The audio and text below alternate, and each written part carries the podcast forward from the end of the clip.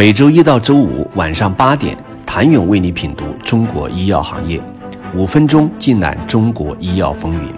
喜马拉雅的听众朋友们，你们好，我是医药经理人、出品人谭勇。二零一一年，一位女主持人给京东商城的老板刘强东出了一道题：京东 PK 国美，京东 PK 当当，京东 PK 医药行业，哪场仗你觉得最难打？刘强东沉吟了一下，说：“第三个。”随后又补充：“难打没关系，我们可以先进去，等十年，等二十年，等医药行业改革，总有机会。”这是刘强东最像预言家的一刻。二零二零年底，京东健康登陆港股，市值一度攀升到六千亿港元。此时距离他当初的入局正好十年。刘强东善于等待，这从他二零零七年开始不惜重资产。做自营、砸物流就已经开始。如今，这条被时间锤炼出来的供应链已然变成了价值链，在一举将京东健康送上医药电商市值的头把交椅时，也储备着颠覆一个行业的力量。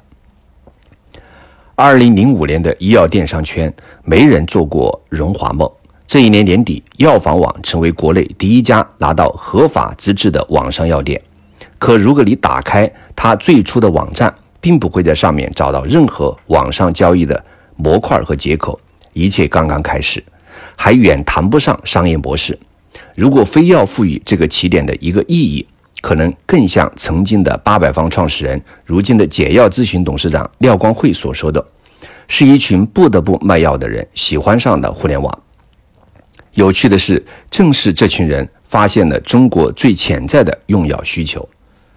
当年，他们象征性的在网上发出一些药品信息，没想到竟得到很多响应。不是一二线城市的居民，都是县乡一级的百姓在问。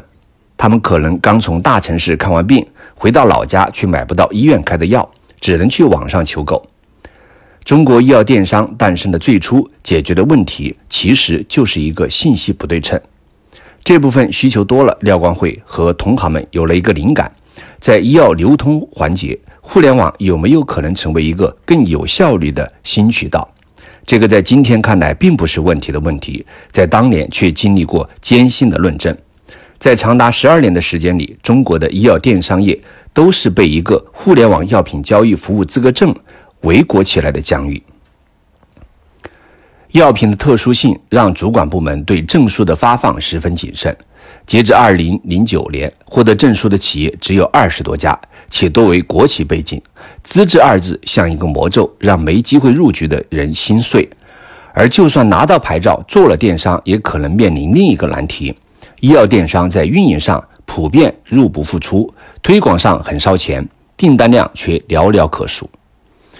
数据显示，二零零九年中国药品零售市场规模大约一千五百亿元，其中。网络销售仅七千万元，占比百分之零点零四六，而同时期的美国这一比例已经超过百分之二十。二零一零年，手握牌照的医药流通大鳄九州通决定下场打造自己的电商平台好药师。其实，九州通的副董事长刘兆莲问他的电商团队，想把好药师做好需要什么条件？团队的回答是供应链、技术和流量。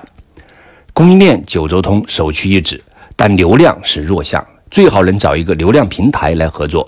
几番考量后，他们将目标锁定在那一年的互联网新贵京东商城。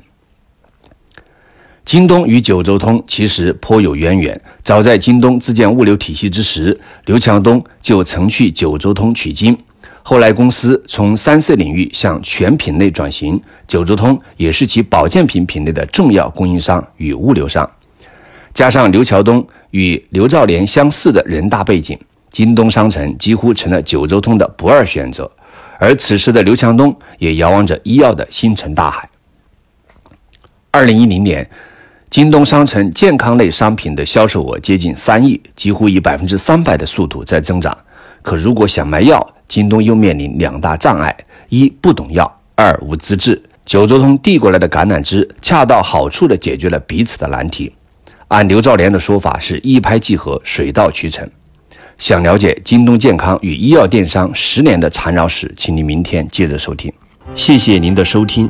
想了解更多最新鲜的行业资讯、市场动态、政策分析，请扫描二维码或添加医药经理人微信公众号“医药经理人”医药行业的新闻与资源中心。我是谭勇，明天见。